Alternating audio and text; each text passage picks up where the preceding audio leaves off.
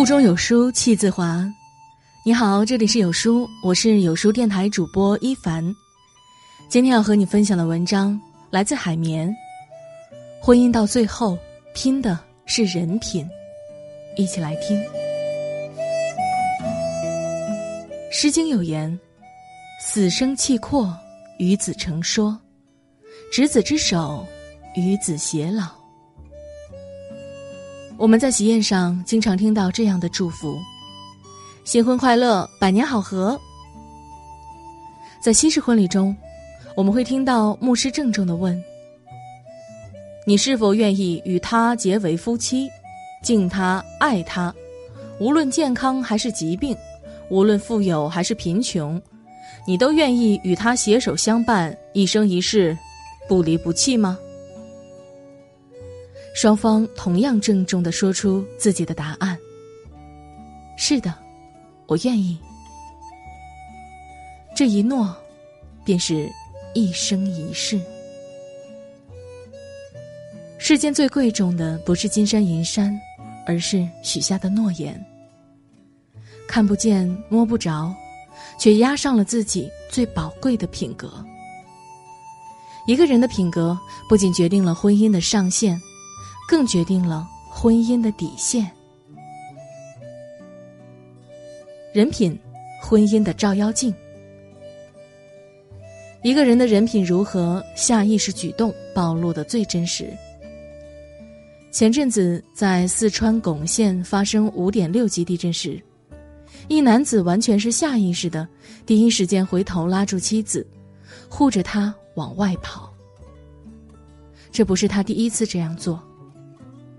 在长宁发生六点零级地震时，他也是毫不犹豫用身体护住妻子和孩子。无独有偶，在台湾花莲县地震时，一位丈夫在地震发生的瞬间，立刻放下手里的工作，转身往床上飞扑，抱住妻儿，本能的用自己的身体保护他们。一个人的人品，是经过的所有岁月沉淀而成。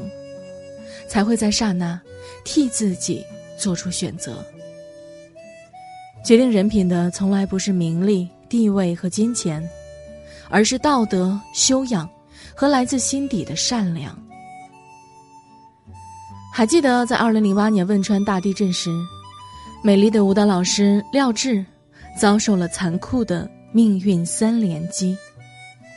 作为母亲，她永远失去了自己可爱的女儿。作为舞蹈老师，她永远失去了自己的双腿。更让人心寒的是，地震发生了，丈夫却将她留在废墟下，独自离去。危险来临时，一个人本能的保护自己，这无可厚非。可当危险消散，是什么样的人品竟能心安理得的扬长而去呢？原来，早在几乎女儿来临的同时。她的丈夫就婚内出轨。面对丈夫的出轨，她选择了原谅，还傻傻的认为，如果她做的很好，丈夫就不会再做伤害她的事情了。但她忘记了，人品是一个人最真实的底色。萨迪曾说：“假如有人出卖生命水，要别人以人格做代价，聪明人绝不肯买。”因为耻辱的活着，不如光荣的死去。如果一个人的人品已然失去，那他行走世间又有什么光彩可言呢？一个人可以真正拥有的，不是长相，也不是财富，而是实实在在的人品。人品是生命的通行证，是婚姻的保护伞，更是彼此心灵。最后的港湾，细节，人品的放大镜。一个人的人品隐藏在细节中，折射出的是他灵魂的光，或明或暗。这让有书君不由得想起曾轰动一时的杀妻藏尸案。几天前，法院二审宣判。维持对朱晓东的死刑原判。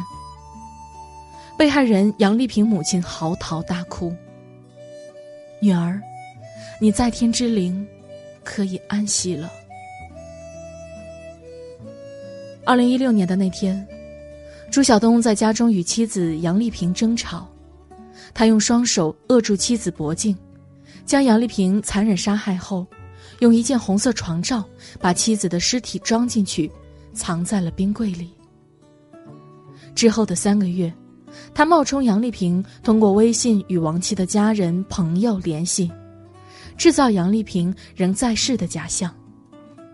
不仅如此，他用亡妻的信用卡透支了十万余元，到韩国、海南等各地旅游，甚至还用亡妻的身份证和异性去酒店。其实，朱晓东的人品早现端倪。朱晓东自工作开始。就不停的换，工资极少，一直啃老，后来又全靠老婆供养。婚后仅月余，朱晓东就数次出轨，还对出轨对象谎称自己已经离婚。杨丽萍发现后，他写了一份保证书，保证书中赫然出现了“如果有烧炭在家里一起死”的字眼。他性格极端，谎话连篇，所作所为令人发指。一个人的内在品质，决定了他的举止。老话说：“做人德为先。”的确如此。道德可以弥补很多缺陷，可什么都弥补不了道德的缺陷呢？一个人的行为。藏着他最真实的人品，这让有书君想起了朋友小颖，她各方面非常优秀，心气很高，家里介绍的好几个对象都没有了下文。可前阵子，她突然发来了要结婚的消息，我们都惊呆了，迅速盘问男人的信息，结果看了照片，大失所望，那男人非常普通。我们问：“为什么是他？”小颖说：“她看中了男人的人品。前阵子他家重新装修房子，等收拾的差不多了，剩下一些废料要扔，小颖交给男人之后就出去了。可小颖忘了东西，回去取时发现，那男人正蹲在地上，很认真的弄那些废料。小颖很纳闷儿，走近才发现。男人把所有尖锐的部分都用卫生纸和胶带，里三层外三层裹得严严实实的。不仅如此，还把所有钉子支出的地方都钉平了。如果不是回来取东西，小颖还不知道，这五大三粗的男人会这么麻烦的去弄，只为了捡到的人不要伤了手。于是，小颖想起了。他拆好快递箱，板板正正放在垃圾桶旁边的样子；他给乞丐买饭的样子；屋里进了小飞虫，他用纸轻轻捏起来放回外面的样子；出去玩，他帮女生和老人拎行李的样子。小颖说：“那一刻，他心里满满当当，都是男人善良、温暖的样子。他无比笃定。”这就是她想嫁的人。一个人最引人注目的地方，不是他的外在，而是他骨子里的好人品。拥有好人品，就拥有了取之不尽的人生宝藏。忠诚，爱情的护城河。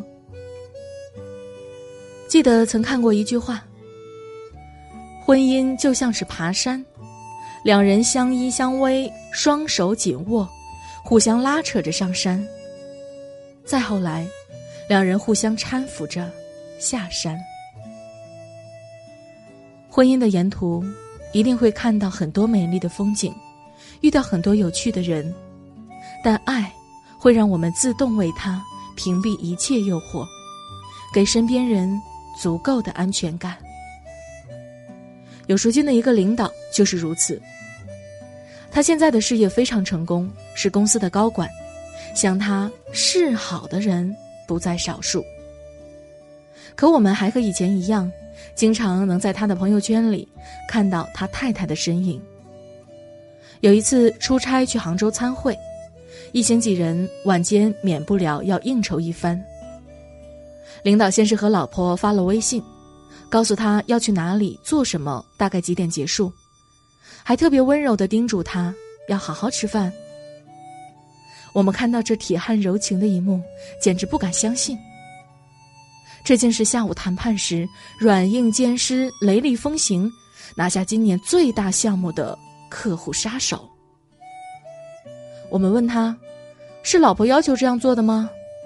领导笑笑说：“不是，我老婆还烦得很呢，让我不要每次都报备。哈哈，其实啊，我不是特意去做的，自然而然的就是想告诉他，免得他再担心。”还有一次庆功会结束，一个之前对领导有好感的女孩想让领导送她，领导和她礼貌地说：“不好意思，咱们也不顺路，也挺晚了，我不到家，我老婆会睡不着。”然后非常周到的帮女孩打了一个车，记下车牌号，尽到了领导的责任。女孩自然知难而退，再也没有动过其他心思。陶行知说：“把自己的私德健全起来，建筑起人格长城来。”有书君想说：“把双方的人品树立起来，建筑起婚姻护城河来。一生，一人，一屋，一心，两个人在一起，相互扶持。”走向共同的目的地，这就是婚姻最好的意义。可并不是所有人都能做到如此。日本战败后，由于身份特殊，胡兰成不得不东躲西藏，过着与张爱玲分居的生活。可没多久，胡兰成便和当地的小护士如胶似漆的过了起来，还举行了婚礼。全然把张爱玲抛到了脑后。而后，他辗转跑到浙江，又认识了有妇之夫的小妾。两人迅速坠入爱河。胡兰成忘了张爱玲，也忘记了小护士。张爱玲与胡兰成的爱情故事，就这样悲凉的结束了。从那以后，张爱玲。就枯萎了，他再也没有灵感，创作出好的作品。爱情是美好的，婚姻是庄重的。视婚姻为儿戏的胡兰成，将张爱玲伤得体无完肤。张爱玲一心所系一人，而胡兰成心中却装着许多人。席勒说过。真正的爱情是专一的，爱情的领域是非常狭小的，它狭到只能容下两个人生存。如果同时爱上几个人，那便不能称作爱情，它只是感情上的游戏。每一段感情都是始于颜值，陷于才华，忠于人品，安于陪伴的。每一段婚姻。能够相濡以沫走到最后，都离不开双方的好人品。做人一辈子，人品做底子，底子单薄，命也福薄；底子丰厚，命也福厚。婚姻一辈子，人品做底子，底子单薄，情也淡薄；底子丰厚，情。也浓厚。选择跟谁结婚，不只是选择了一个人，更是选择了余生的活法。和那个人品好的人在一起吧，因为婚姻到最后，我们都是在跟一个人的人品过日子。有书君给大家推荐一个看育儿好文的公众号。有书少年，一个四到十二岁宝宝成长指南，纠正错误育儿观，分享科学教育经验。八十万宝爸宝妈都在看，长按下方二维码关注，关注后回复“故事”，免费听给孩子的一百期睡前故事。在这个碎片化的时代，你有多久没读完一本书了？长按扫描文末二维码。在有书公众号菜单免费领取五十二本好书，每天有主播读给你听。好了，这就是今天跟大家分享的文章。喜欢这篇文章，记得在走之前给有书君点个再看，让有书君知道你们在听。